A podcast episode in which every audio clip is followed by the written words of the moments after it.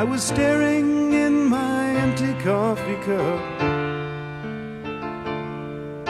I was thinking that the gypsy wasn't blind.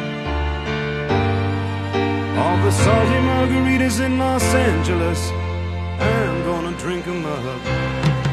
And if California slides into the ocean, 好，我们我们现在开始在涉及这个对主要人物的一进行一些探讨。嗯，呃，因为《True Detective》，我觉得它区别于之前的那种二十四小时啊，包括呃福尔摩斯啊那种剧，它一个重要的特点是，它案件的剧剧情啊，它是一部分，但是它很大一部分是针对侦探本人，啊、对或者他的搭档进行的一些人物上的，还有包括就是这个环境所在的地理位置，还有这个时代背景这些的，他都会对设计一些。他这个风格应该是跟日本有个侦探小说家叫松本清张，啊，就他写过那种社会泛社会化的那种侦探小说，跟那个有点像。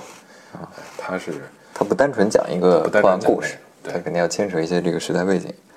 呃，因为这个电影这个因为这个电视剧的名字，你想想，它叫《True Detective》，这个为啥叫 True Detective？这肯定是名字就已经暗示了它是关于侦探的。嗯，当然第三季的这个主要人物啊，他主要篇幅都是在涉及的就是韦恩·黑斯啊，Wayne 对 Hayes。这个跟跟第一季不太一样。第一季其实，呃，Marty Marty 的戏份也挺多的。嗯，当然那个 Rust 是绝对主角了，但这个到第三季来说，这俩有点儿，我感觉就是三七开到二八开这个这个分量。他的那个 Roland 呢，其实感觉上更是一个配角，对韦恩来说，嗯，也不知道是不是因为这个，现在马车沙拉阿里是个戏霸吧，他就是他他把自己的戏份全弄在身上。那第一季就很平衡，第一季他这样应该是一个对手戏，对，不仅仅是说他们他嗯他们和罪犯罪分子之间的，犯罪分子是一个琢磨非常少的一个部分，他主要是呃 Rust 和那个 Marty。呃 Marty 他们两个人之间的对第一季观他们他们之间这个矛盾还挺突出的，是吧？对很有鲜明，有一些有一些矛盾，但是在第三季我们看到，基本上这个 Roland 虽然刚开始塑造好像是那种呃传统白人形象，但是其实我觉得他对这个 Wayne 啊，就是各方面还是挺照顾的。他们俩就是一直一直属于关系都比较融洽的这种状态，嗯对，也有一些矛盾，有一些矛盾但是总体上来说没有什么特别，就除了除了中间那几次断就是呃结案的那那那会儿，他们失去联系了，或者是怎么样我觉得你这样说的话，应该是 Roland 比较偏感性，他更爱更愿意去就是同情一些对。啊犯罪分子，或者一些同情一些这个就是。黑人或者是这个社会边缘人士。对，而韦恩就明显就是没有那么感性啊，比较高冷的这种感觉。但是我就觉得他这个这个韦恩这个人，他身上怎么说呢？缺乏一点儿人格魅力，或者是吸引观众的，就是完全进入他的那种那种魅力。他确实很好的、全方位的展现了他各，就是作为一个黑人，作为一个越战老兵，作为一个就是大男子主义，各个各个角度都很好的展现他了。但是你看到最后，好像并不能够足够引起观众跟他的共情。我我个人总结了一下韦恩的这个人物特点，我觉得他有这么几个特点。第一个就是他是一个独狼，他可能跟他之之前这个远距离侦察兵的工作有关系啊，就是他这个人感觉独来独往的时候才是他真正的自己啊，就有这种感觉，他跟谁都处不来。如果真要跟他去社会协作的话啊，明显感觉这人很膈。还有一个呢，就是他这个人啊，自视清高，对他有自己的一套价值判断和逻辑。比如说之前打猎的时候，他说我用野猪的时候就用枪，因为野猪肉能吃，哎，我要杀野猪。野猪肉呢，野猪它不是有攻击性嘛，所以用枪。但是鹿不用枪，用弓啊啊，用弓把它给射。他也没解释为什么要他要杀鹿，反正就是他弓把他杀死。他是他把这个正义或者说公正这个东西摆的特别高，是应该是他的对他他人生信念之一。你看，从他对待区别对待不同的动物是吧？这个强者弱者，你你如果拿一把枪去打鹿，感觉 是吧？杀鸡用牛刀，你不公平竞赛，你这属于嗯，这可能是我觉得是一方面是他道德观念比较强，但另一方面就是他可能是映射了他自己的这种地位，因为他在社会中是一个弱者者啊，弱者，实际上是一个弱者。他拼命的掩饰自己这这一点，是吧？也把自己包装成一个好像是抵御能力很强的，呃，而且是比较独立的人，但实际上他是内心深处内心是比较比较脆弱或者是自卑的，对，对，哎，他第那个韦恩的第三个特点呢，我总结就是能力有限。嗯，哎，这能力有限，咱们之前谈过，就是他擅长什么呢？他擅长，呃，比如说在侦探工作中，他擅长硬的这种物理证据的发掘。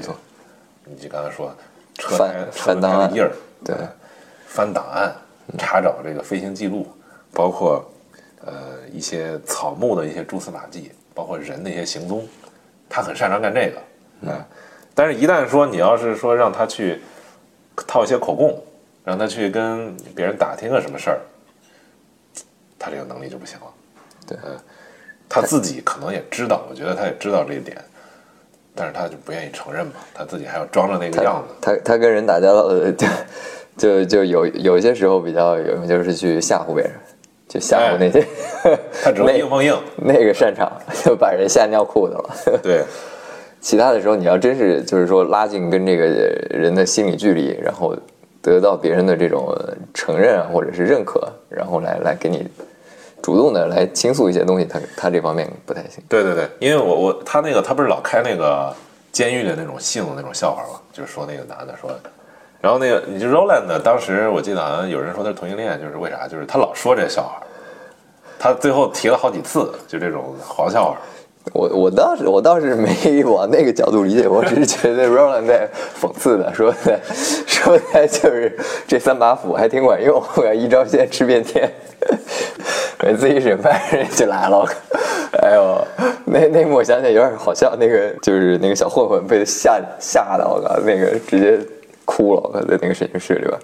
还有一点就是韦恩啊，韦恩这个人他自尊心比较强，他呢老是要寻找一些借口去挽救自己的这些自尊心，这个看的也比较明显了，就是他不愿意直接的承认自己错误，对。老是要再伤害一下别人，然后再来反过来，哎，就是包括他对 Roland 对他老婆是一样的，对。基本上。我我觉得总结的还是挺到位的。我我我说一下，我我来描述一下这个韦恩，就是我跟说简单说一下他身世嘛，一个越战老兵是吧？出身低微的黑人，他里面讲了一下，他父亲很小就就抛弃了他们，是吧？对，提到过，就是然后他是单亲家庭抚养长大，相当于他他他母亲，然后家里特别穷，他他是为了他能得到那个抚恤金，他才去才去参参军的。然后他应该是在战场上见证了很多死亡，战争就改变了他的人格。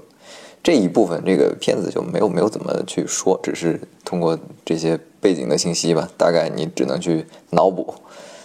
他在战争中对他的最大的改变就是他自己说的，你记不记得有一场他是说他学会了活在当下，不去回忆过去。嗯，就是他这个人他是可能是回忆给他带来痛苦吧，或者是怎么样的，有些东西他他自己处理不了了，他就选择一种采取一种逃避的方式，这就成为他一个人格弱点的源头，我觉得。但是呢，这一部分，我我觉得这个片子，他如果要充分展现这个人的话，我他这些东西其实是可以稍微交代一下的，包括他的儿时的生活是怎么成长的，怎么参军，以及甚至是他在战场上的一些场景，可以可以花个五分钟十分钟，是吧你？说这点非常大概大概非常关键交代一下。对这个剧一个另一个重大的这个缺点就是他没有更深的走入韦恩的内心世界对，啊，他到底是一个什么样的明确的一种对你仅仅是截取了他的三个年龄阶段的这个状态，但是你并不知道这个人为什么会走到这一步。他倒是说了，就是说，嗯，你说这个战争经历很关键啊，因为你想想，战争是塑造他价值观的一个关键的一个因素。他看了太多的这种残酷、死亡，死亡，对你就是比如说用用现在这个呃上世纪六十年代萨特他说那个世界是荒谬的，是吧？对，世界本质是荒谬的，这个所有意义都是虚无的。为什么呢？就是西方世界这种思潮，它是两次世界大战以后才形成的。两次世界大战，一亿六千万人参加了战斗，然后一亿人死亡，这种过程，你想想，这是从笛卡尔当时那个推崇理性世界，让他觉得理性和人为主能主导这个世界。理性不仅能带来现代化，它也能带来这种灾难，特别是这么巨大的这种规模的灾难，这以前都从来没有过，这完全是一个人为的这种，所以它给呃西方世界的这种就形成了强烈的冲击，就是觉得你像韦韦恩他说过一句话，呃，有人问他那个印第安人问他说，你天天就是打卡上班下班，是吧？你这什么什么意义啊？那韦恩说，我不想这种问题我就。不想这种问题，我我就是我强迫自己不能想这个问题，我每天就是活在当下，就你说的啊，不去想我为什么。对，所以他这种他这种方法其实其实是在逃避吧，对，说白了他就是逃避他就是逃避。然后这种东西也也给他的对他的这种嗯性格肯定造成了很多很多不好的影响，导致他最后一系列的这些呃，再想想就是他他在那个战场上。他应该在战场上锻炼了自己的一些能力，可能在这个片子里稍微有有，首先就是自保嘛，就保护自己生命。他能从那个越战活着回来，这个事儿，那证明他，而且他还是从事那么危险的一个工作，远距离侦察，他这个敏锐的观察力，然后这种而且他肯定杀了很多人，对因为那保护个自己生命远距离侦察兵，你知道干啥？就是越战的时候，就是呼叫空军轰炸。啊，他在前线一看，哎，有越越军基地，立马呼叫，那人全死了，基本上就干这事。所以他这杀了多少人已经不计其数了，估计。那这个是不是跟他后来来当当这个警探，他这种感觉他有特别强的这种正义感，是不是有这种赎罪的心态，是吧？他那会儿在越南杀了那么多无辜的人，不过越南也是这个，就是民众跟这个士兵是分不清楚的，是吧？他那种肯定也是，所以就是人在这种情况下，你就不得不怀疑这个世界本质的这种意义，这种真实感。你说这么残酷的这种，你附加的意义有什么意义？所以他不能回忆过去。对，太痛苦了。他的整个韦恩的整个人生啊，我感觉就是一个怎么形容呢？就是被困住了。他就是整个人生就被困住了。首先，咱们可以说他，你像他这个人，他实际上是无法面对家庭。对，他怎么体现呢？就是他往往往是把这个把这个工作作为借口，回避回家，对回避面对他老婆对，啊，甚至回避跟他小孩。而且他还不愿意承认这点。你记不记得有一幕，嗯他跟他搭档开车，已经已经干了一天活了，然后 Roland 说那个回家吧，我要回家了，我我不搞了。然后这哥们还在那儿，哎，我还要去哪儿哪儿哪儿哪儿。然后然后 Roland 就因为他跟他搭档都很了解他，他就直接挑明了，他说你不要就是拿工作当借口嘛，是吧？一下刺痛了他。他那其实那一幕，我当时我就觉得啊，这事儿怎么勃然大怒，导致他停车，我他妈下去了，我自自己走路，自己走路去。哎，那个时候你就看到他，他其实他内心其实是很，就是他很在意这个事儿。其实他不想让别人戳。其实这方面就是展现了他虚伪的一面。对就是一方面他觉得，哎，我是为了这个小女孩，我有崇高的这个使命和目的，对吧？对我开始干这个活儿。但实际上他隐含的实际上是为了逃避家庭，对他又不愿意让别人戳破。对他不愿意让所以别人戳。这个 Roland 一戳破，你就这他就太假了，对吧？对他就勃然大怒，这你说的，这这个整个情绪就是这个引发的。韦恩还有一点就是，你可以看到他对办公室政治这种完全的格格不入，对基本上能够展现这一点，对吧？他的上司对他跟他之间的关系，包括他跟警局其他的人一些关系，对，都是带刺儿的那种关系，没错，这这个也能看出来，Roland 对他其实是相当不错。相当不错。相当不错的，处处护着他，包括好几次，就是 Roland 已经高升了之后，他还想想着自己这个老搭档想把他调过来，是吧？嗯，也是发展他的职业生涯。包括后来那次他老婆写书或者在报纸上刊登了一些对警局不利的话，Roland 都把他这些事儿全都已经圆好了。啊，我都我都已经，你就过来，你就签个字儿，或者是你发个声明就行了。嗯，就在这种情况下，他依然不领情。就是看到这些时候，你 你是觉得这个人，这个人怎么说呢？就是缺乏这个感恩之心吗？或者说是叫？其实这种人在现实生活中也能找到，咱们身边可能都有这种人。对，就是说实话，就是刺儿头，特别梗啊，不通情理。这种人各有各的原因，但是这个塑造的其实还是挺真实的。他就是什么人吧？他 Roland 呃韦恩呢，其实最后就变成了一个随波逐流的人。他呃发现处处碰壁以后呢，他无法就是再继续判案了、断案了，对吧？他被调到了那个一个闲职吧，相当于一个闲职的一个位置上，对，他已经说不清楚自己在这儿是干什么，意义是什么。他在那儿待了十年，想想那个，对。从八零年一直待到了九零年，对，那个片子交代就是明显旁边都是坐的女的，是吧？对。都是一些那打字员啊，或者是哎怎么，秘书，对对对对，干一个干一个那种文职，我靠，就是完全是一个就是在警局里来讲机器里边的一个螺丝钉那种的，对。他的所有的这些经验啊技能全都派不上用场，就是给你安排一安排这么一个职位让你让你去干，磨灭你的这种人生意志。但是反过来，我当时就在想，就是那其实这个人，你要说他，呃，他后面的这一系列每次翻过来，他都好像哎，我一直放不下这个案子，我还是想重新来。那其实，在那个时候，你像你像第一季那个 Ross，他也是他也被上面开了呀，是吧？嗯。但是他他依然还在孜孜不倦的干这些事儿。你其实作为你个人主观能动性来说，我我如果是真的是想把这个事儿干好，他有那么强的这个动机，或者是呃，所以我说他还是要去干这个事。但是你看中间两次，嗯，中断之后，这人就啊，那就放下了，是吧？对，他他可以找一些借口啊，是我是为了这个家庭啊，或者是什么。但是你这个就感觉你这个人其实是是手鼠两端的，他并不坚定对这个判案这个事儿。对，所以我说他执念于这种失踪失失踪的儿童这个案件没有最后呃没有最后处理所带来这种道德的这种负疚感，实际上是一个幌子。他本质上应该是不是这个原因？他对那个就是这种案件的这个执念，更多的是一个对自己的这种行为一种抗争，包括他对他老婆的一种就是老婆家庭的那种一种算交代吧。啊，你看我是干嘛呢？我在断案，他给自己找了一个退路，找一个借口。所以说，一旦说这个案件已经了结了，然后自己老婆呢，呃，还在他还在写那本书，当时应该是吧？九零年、八零年以后，他老婆当时已经有点名气了，在这个文坛，所以你可以看到他们家庭环境就是那个时候开始紧张。为什么紧张呢？因为他这个韦恩当时已经没有什么工作了，相当于天天属于就是在警局算混日子吧，就那种阶段。所以说，他老婆如果说呃给他形成这种反差，他对韦恩是一个大男子主义，没错他这个自尊心是很强的。他非常看不惯他老婆，就是你像对他骂他老婆说：“你就是为了在吸受害人的血，你就是在利用人们对他的这种同情，对这种惨剧的这种同情，你在博得自己的这个利益。”实际上，他这个指责有可能有一部分是是这个合理啊，但是他这样说对他老婆来讲也有点不公平。对，因为你你他老婆毕竟是你说是写了这么一个作品，唤醒了大家对这个案卷的关注，它是有社会意义和价值的，就是。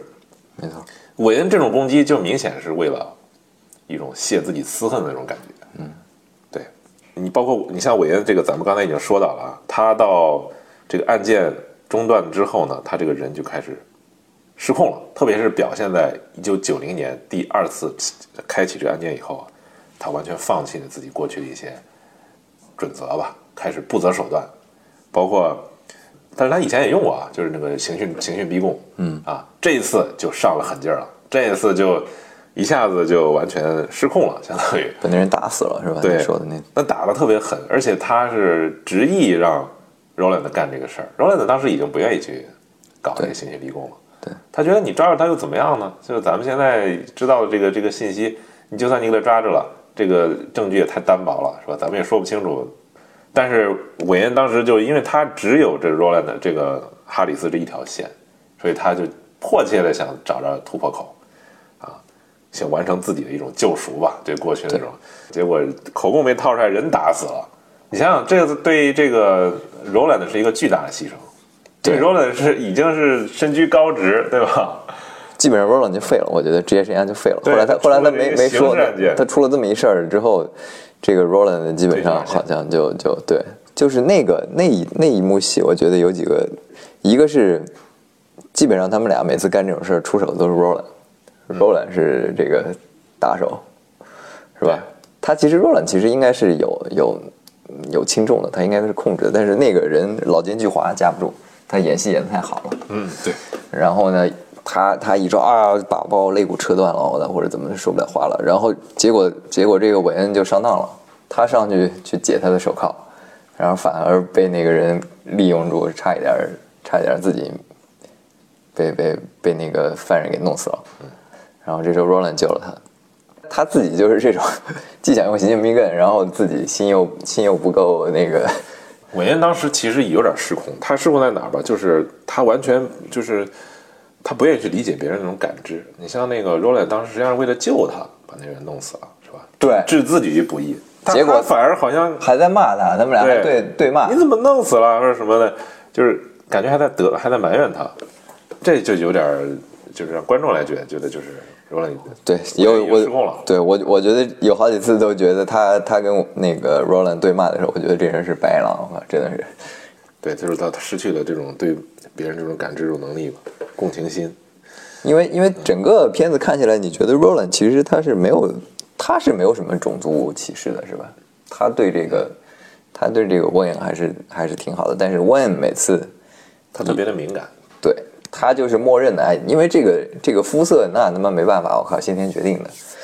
他很多事儿他都愿意推到这个上面。他曾经还骂他老婆，你记不记得？他骂他说：“You're whiter than the white people。对对对对对，”啊，就说你比白人还白，对对对，啥意思？对吧？所以他对这个就是肤色是他解释这个世界的一个一个基调，一个最初的原因。对他已经成一借口了，就这个种族问题。所以你看他就是韦恩呢，就像个什么呢？就像一个受伤的野兽，在自己的自尊心受伤以后啊，他就坠入了一种深渊，他寻找不了这个自己到底是谁啊，自己是为了什么？这些问题他已经完全回答不了了，到最后就越陷越深，是吧？陷陷入这种自我价、自我寻找这种深渊当中，苦苦挣扎。而且他也不不愿意，他是一个不愿意反思的人，他不回忆他就不反思嘛。对你会发现他的他这个人是没有成长的。你可以说到后来得了老年痴呆之后，稍微有一点为过去着吧，或者是是吧？因为他后来他确实他是他经常出现那个幻觉，他妻子对他说话，其实那些话应该是他自己想象出来的，对是吧？对自己想象出来的，他可能人人之将死，其言也善吧，可能有点那意思。我来来做一些弥补，来来做一些这个对，咱们可以具体探讨一下他跟那个跟那个 Amelia 这个婚姻问题啊。你看他们两个结识就有一定的功利性，就是因为 Amelia 可能当时确实对这案件有兴趣，他呢是借这个案件要去追这 Amelia。双方相当于都动机都不是特别的纯，就是利用这个案件啊，利用受害者这个案件，但是他最后就把这个变成了对 Amelia 的一种借口，觉得你是不是在利用我？你开始就在利用我，在跟我套话，套各种案件。咱们回来谈恋爱的时候也是在说这个案件怎么回事儿，是吧？这案件反而是成就了他们的婚姻，但是又变成了他们一个雷，一个婚姻里边一个雷。包括那个，呃，他最看不惯的就是 Amelia 利用自己的姿色吧，因为 Amelia 长得算比较漂亮。对。啊，他说你你怎么能伪装成未婚？你跟这个警警员在这套近乎，在这是吧？套词儿呢？呃受不了。这个一方面就是你刚才说的，他他在这方面特别差，他他都刑讯逼供了，他还他对说这个，他根本就他根本就没有这个能力去去获取这些信息，而且我我我另外我是在想，如果这两个人当时就是关系融洽一点的话，可以做到，比如说互通有无啊，或者是问也对他老婆的这些做法也没有什么看法，他们会说形成一种很好的搭档关系、互但你补关系但。你不觉得我也是不可能这样的？因为他跟他老婆实际上是一个竞争关系，特别是在断案的这种能力展示上，包括这这个他老婆呢，经常回来有什么消息，他会主动跟他说。问从来不跟他说自己，哎有什么的，他就不想让他老婆知道，那是那种。都不想谈对啊。你任何场合，再找不只要提那个，他就一脸特别烦。包括他去跟那个 Roland 吃饭那次，在他们家，对对直接直接就暴走了，对吧？感觉这这个这个事儿是他妈我的 my business，对，是吧？ego 比较大，而且他从来不向他老婆道歉。你想想是不是？所有的情况下，就是他老婆说：“你一定要弄成这样吗？”就是让你道歉的时候，柔兰就呃韦恩就说：“是不是每次我那些陈年陈芝麻烂谷子的事儿，你就都给我提一遍啊？搞得我好像跟罪人一样啊？等等，反正就是坚决拒绝道歉。他老婆这时候就只能用性来挽救他们这个婚姻。对啊，两次就是几乎都要走在这个婚姻崩溃的边缘了。啊，我又性这个，把他又拉回了床上，等于，而且这个韦恩也很有意思，好像每次干完事儿以后呢，就就消停了，啊进入贤者 贤者时刻。进入贤者时刻，嗯嗯，但是显然他这个东西也不是持久性了。他并没有解决，啊他其实并并没有面对这个问题，是吧？那个暗礁一直在那儿，那个呃加缪说呀，这个为什么存在主义者他们就是对世界的理解比较悲观呢？为什么人会有这个就是咱们所说的你说的那种贤者模式、事后焉？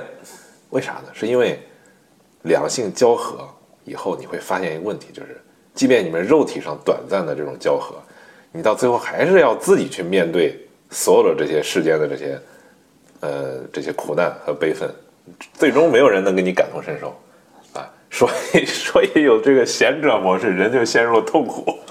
所以说这个就很有意思。那如果想要共同面，那也不不是通过这种肉体交合的方式，应该是它这是一种一种解释吧，反正是。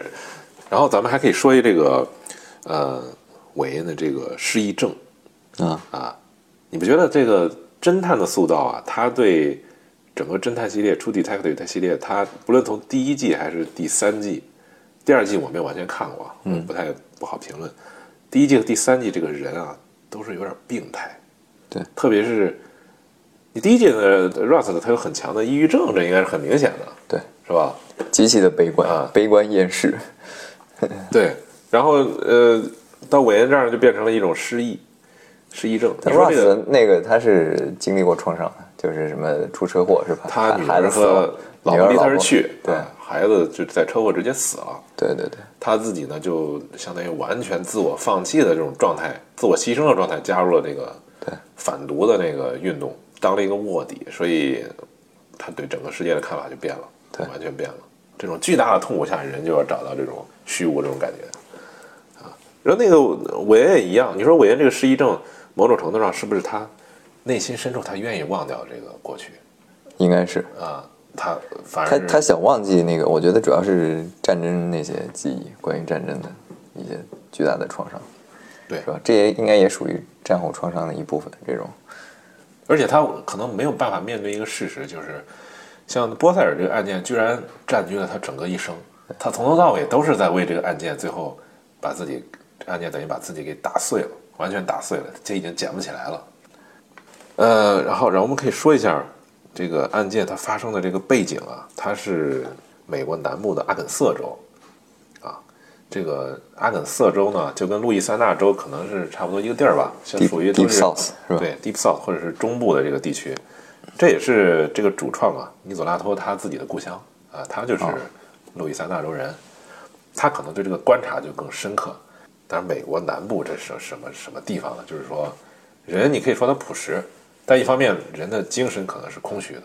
摩门教就是那儿产生的嘛，是吧？啊，基督教的一个分支，已经不被基督教承认的这种基督教分支。还有个就是咱们刚才提到的越战背景，这个片子大大片的反映了这个战争老兵的这种所谓的这种战后创伤吧，是吧？PTSD 这种这种行为，它里边有多个人物都是参军的，都是最后是退伍军人。对。啊，Roland 也是，Roland 也是，对，然后韦恩然后也是，那个那个那个印第安人，霍伊特也是，印第安人也是，对。啊，那个印第安人是比较明显的战后创伤，对。啊，这种综合症。因为你想想，他最后临死的时候，他说：“我是为了你们权利我去拼搏的，是吧？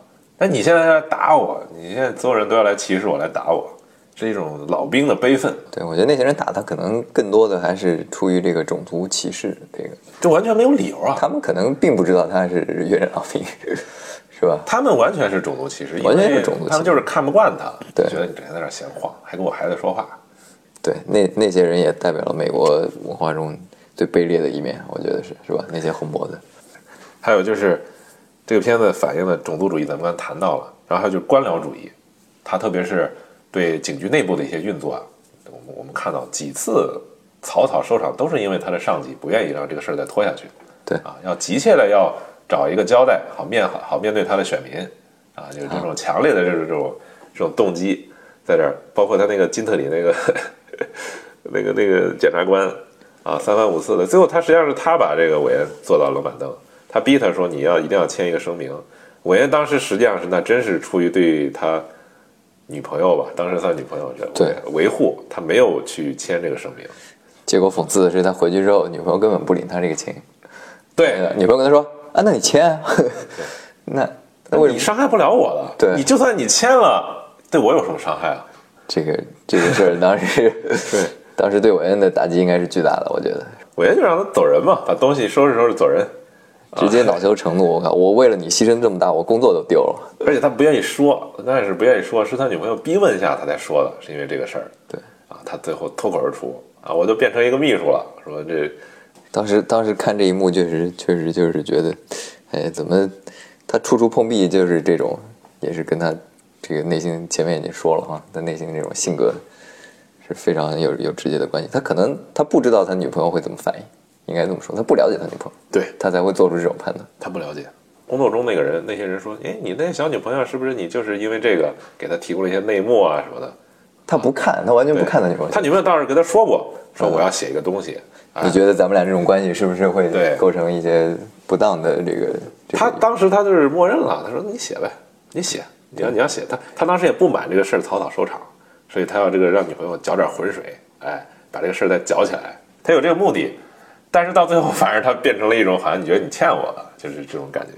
他这个他俩关系很复杂，你想想，第二次断案结束，实际上是他女朋友牺牲了，他老婆牺牲了写第二本书这个机会，因为他知道自己没法写了，再写就要涉及对他跟罗兰的杀人这事儿。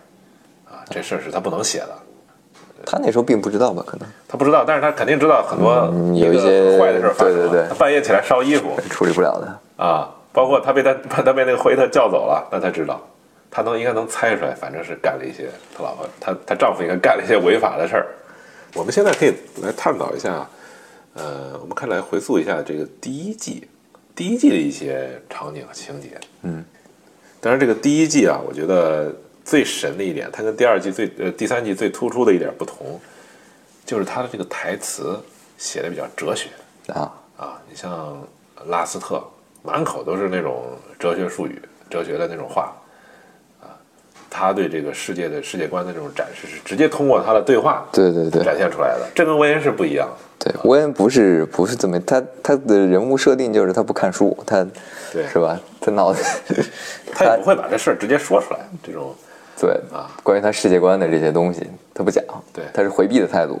然后拉斯特那种人，就是你感觉已经有点神神叨叨了，就是他坐在车里边儿，那个自言自语，马体正在跟他说什么案件的什么事儿了，突然来了一句，啊，这个什么人不应该繁殖，我们就应该终止繁殖，啊，这个人是一个非常可笑的存在，这个自然界不应该，我们是不应该存在的。I think human consciousness was a tragic misstep in evolution. We became too self aware. Nature created an aspect of nature separate from itself. We are creatures that should not exist by natural law. Hmm, that sounds god fucking awful, Russ. We are things that labor under the illusion of having a self, this accretion of sensory experience and feeling. Programmed with total assurance that we are each somebody, when in fact everybody's nobody. I wouldn't go around spouting that shit I was you. People around here don't think that way. I don't think that I way. think the honorable thing for our species to do is deny our programming. Stop reproducing.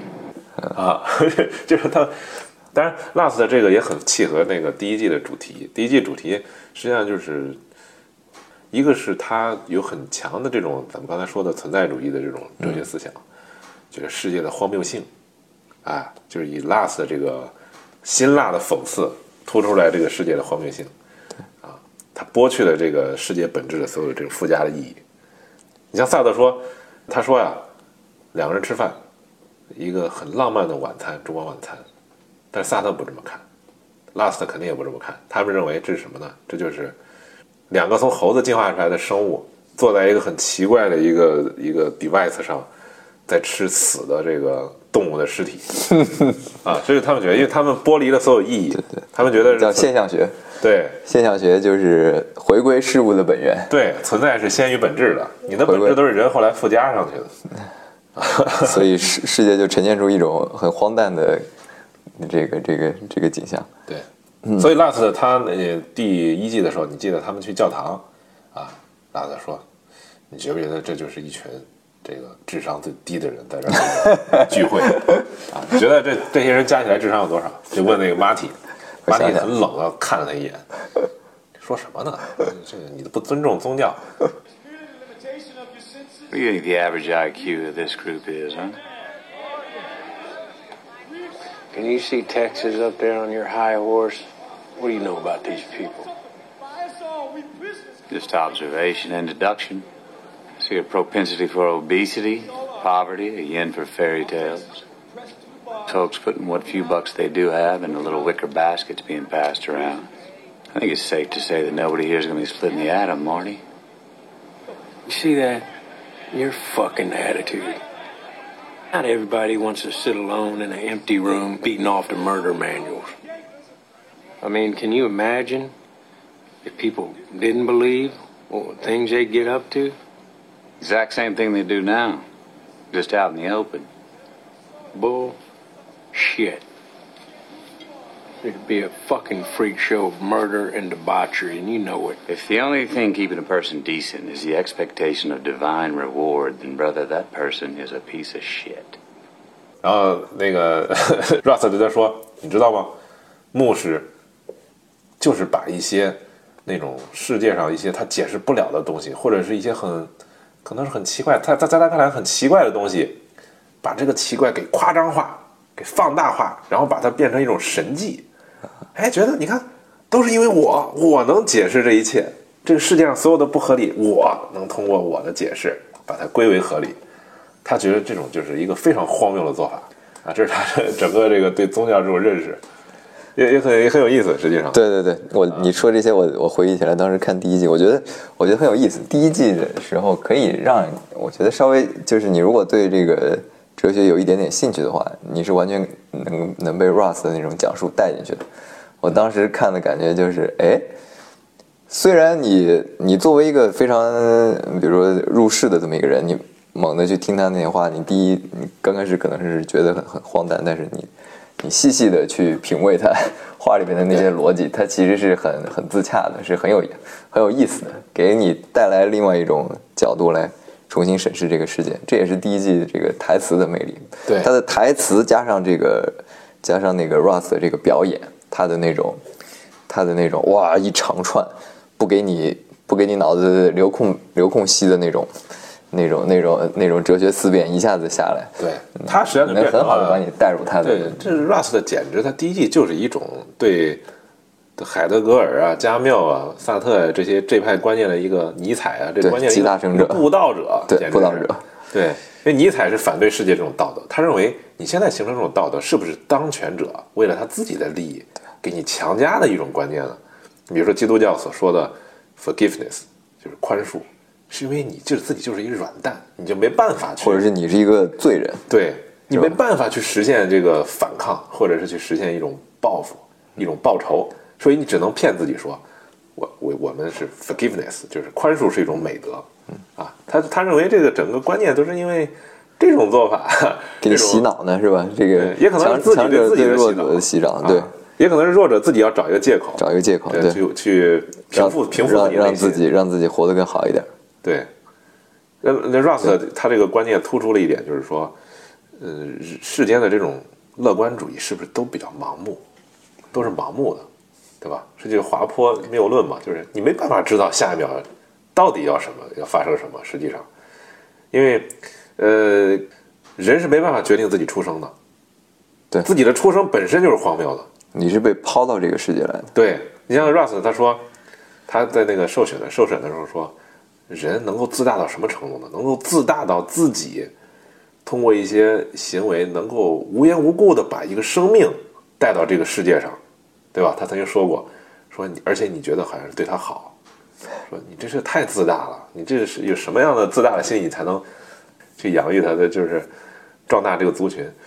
他是因因为人是没法决定自己出身的，而且人没实际上他不能决定自己什么时候死，对吧？你死是一个自然规律，是一个什么时候上帝什么时候召唤你不知道，嗯，那你什么时候自杀你是能决定，嗯，这够悲观吧，是吧？但实际上他说的，实际上某种程度上又能够被被人理解，整个世界就是这种盲目、混乱、无知、无序当中，呃，乐观主义要找到某种好像存在的规律。我觉得就像存在主义一个很重要的就是人，他每时每刻都在做选择。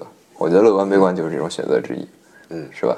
你是根据你具体的情境啊，或者是当下的这个环境，你自己来来来选择。其实没有什么太多，我自己也也想过这个悲观跟乐观的这个问题，有可能就是你，比如说你特别顺利啊，或者你成长的环境特别好，你自然而然就长成了一个 乐观的人，然后这个东西就变成了你一个像滚雪球一样的不断的往前。但你不觉得这是一种麻醉吗？对，这实际上是它不是你，因为很多东西不是你控制的，本质上没有什么这种你的这种本质上就是对你心理优势啊什么这个。只有只有在你，呃，所以所以存在主义也是在宣扬，就是你要活得更清醒一点，让你反思自己的这些。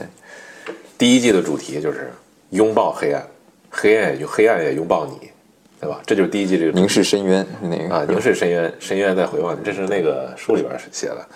所以这个你看它是什么本质呢？就是作为我们来讲，如果看到这个存在主义和悲观主义这种积极的一面，就是你能够沉到世界的最黑暗、最黑暗的地方。最抵触，你来感触这个世界的本这种它的这种存在，然后你再来知道自己完全是自由的，自己能够架构这些意义，把这些意义全部附加到这个事物的本质上，让它成为本质，就这种。所以萨特说行动是吧？只有行动，你才能变成这个对人的一种一种生存。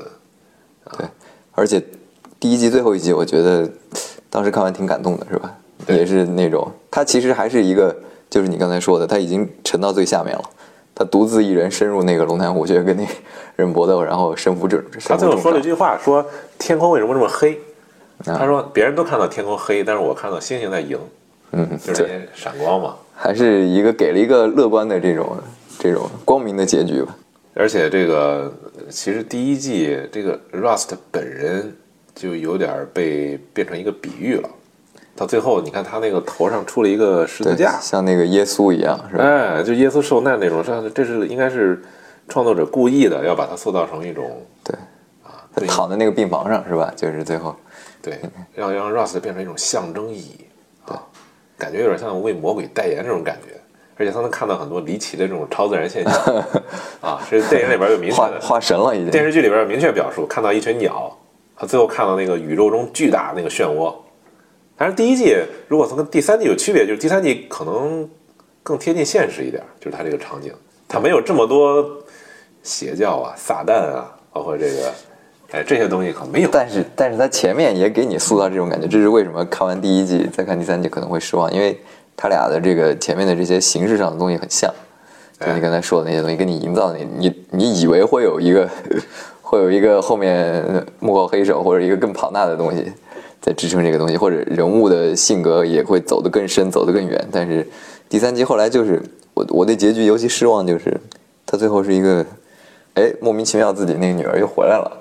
哎中间也没有交代是怎么回事儿，他他对把他把这个案子结了，哎，女儿自己自自然而然就回来了。他跟他女儿肯定是是发生了一些什么事儿，因为他之前那个呃最早的时候超市有一幕，超市有一幕幕，而且最早的时候你记不记得在饭桌上他在他儿子家吃饭，啊，对他有时候他会提起来，对，他他儿子就很烦就已经出去了。他儿子知道他们俩有矛盾，所以就走了，这就走了。而且他有时候把这个 Rebecca 叫成 Julie，哎他会混淆这个名字，所以你看到他某种程度上，他对他女儿这种矛盾嘛，他会映射到他对 Julie 的这个案件这个对。身上，对。形成一种反作用在在他身上。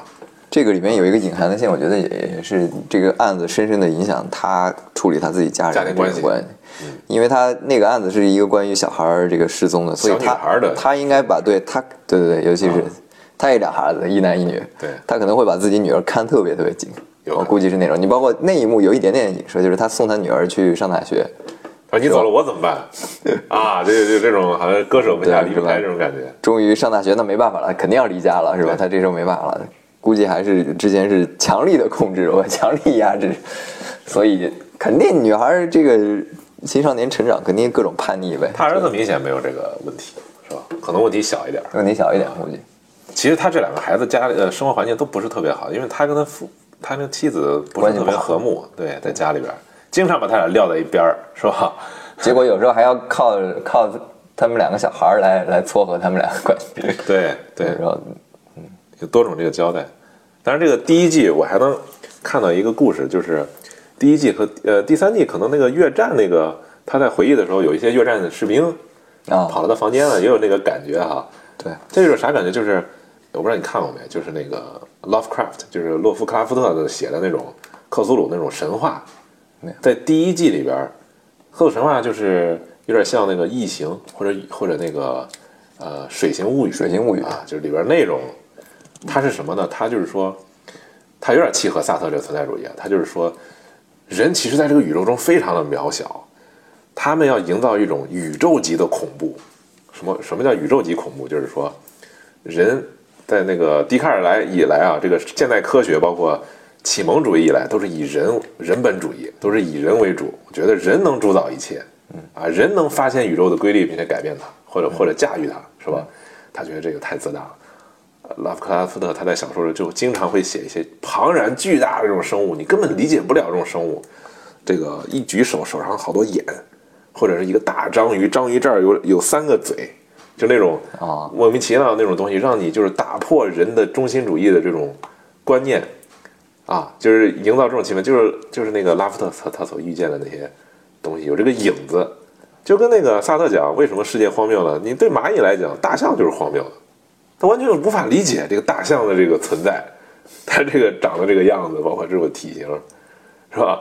这也是有这个基调，但是那个第三季可能就比较淡。其实我不太对你说那那一幕，他那个越战兵突然突然在他房间里出来，哎，但是呢，他还是挺镇定的。我操，他而且他还在跟他们对话，对跟他们是一个共共生的关系。他说那哎，我经常看到那个外边那车停在我们楼下，哎，对对哎，水星还是水水星？对对他问那个越战兵，他们还生产水星吗？还问他们呢，记得，当时这个呃形成一种模糊的这种感觉。对，他老婆那个其实他老婆跟他说话就有点瘆人，就是就是他老婆出来就是他的那种愧疚之情给他给他给他转移了，突然他自己想想象出来，然后也不知道他老婆最后是怎么地的，他们两个，他老婆就跟他啊就把他数落他嘛，他老婆一般都是骂他出来，戳破他这个虚伪的自尊，跟他讲讲，哎，你以为你这样这样就行了嘛？他其实也是代表他自己人老了之后吧，可能确实不可避免的要回顾自己这一生。他中年可能过得浑浑噩噩，就这么过来了。对你说这点儿啊，某种程度上韦恩是幸运的。为什么幸运呢？他他正好有这个失忆这个症，他能在很多很大程度上减轻他过去的这种，对，就是他这个拗劲儿，是吧？他这个 他这种执念的这种劲儿。但是能看出来，他还是内心深处还是很怀念他老婆的，要不然他不会花这么多功夫。我觉得他他到了老了之后还要再来翻这个案子，他就是说他经常想不起来他他老婆长什么样了，对对，他想通过这个东西来重新来回忆。所以对他来讲，可能也是一个救赎吧。这个失忆症，I went down 包括他看到那个女记者跟他儿子那个.所谓的那个啊.关系，啊你可能看出来，他已经看淡了这个这些事儿。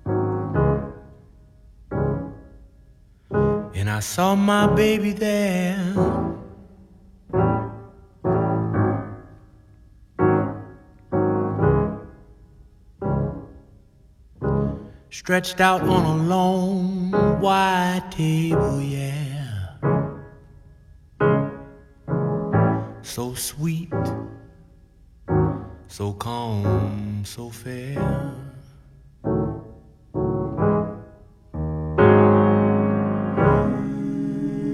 Let her go, let her go. God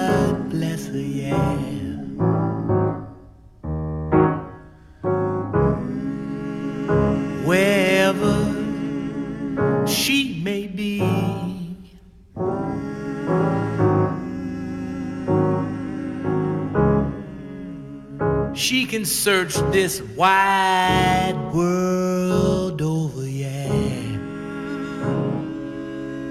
But she's never ever gonna find another sharp dressing piano playing man like me.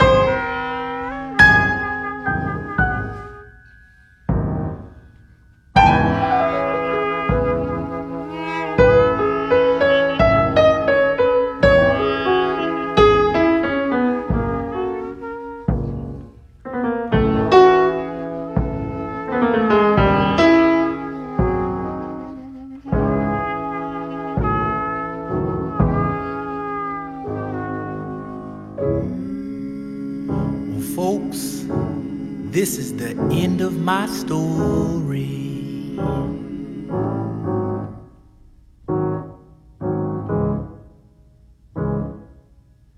And if anyone should ever ask you,